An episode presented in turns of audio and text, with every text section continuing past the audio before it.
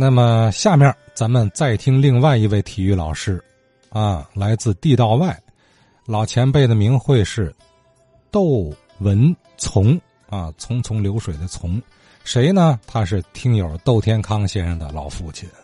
教师节，我回想到啊，我的父亲教了一辈子书，他是一九三四年。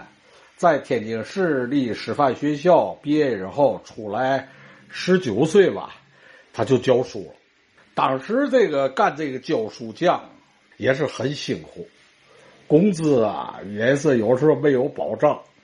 你比如说像我父亲他们那阵儿教书啊，在河东区好几个学校，什么王庄二小、国庄小学、模范小学、同一大街小学，而且呢。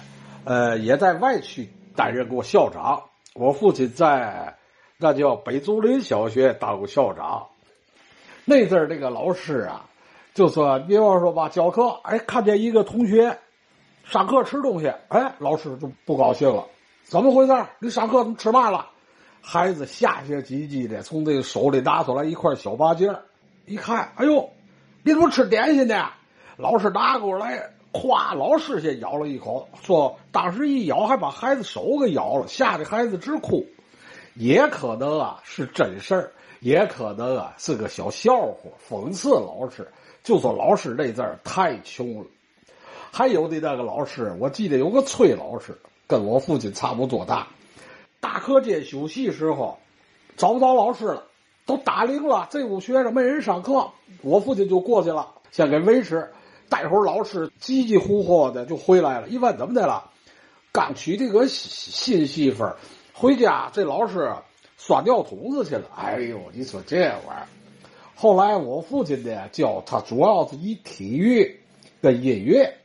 那阵儿呢，尤其教体育，阴天下雨啊，那操场泥泞啊，那根本呢就是没法上课。怎么办？把学生拢屋里讲笑话，讲这个格林童话。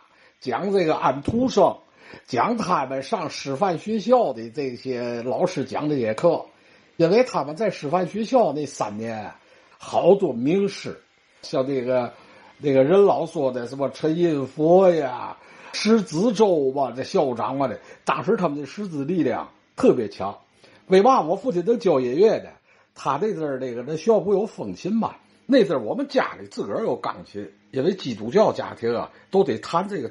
赞美诗，有时候呢，我父亲呢也都这个教这个音乐课。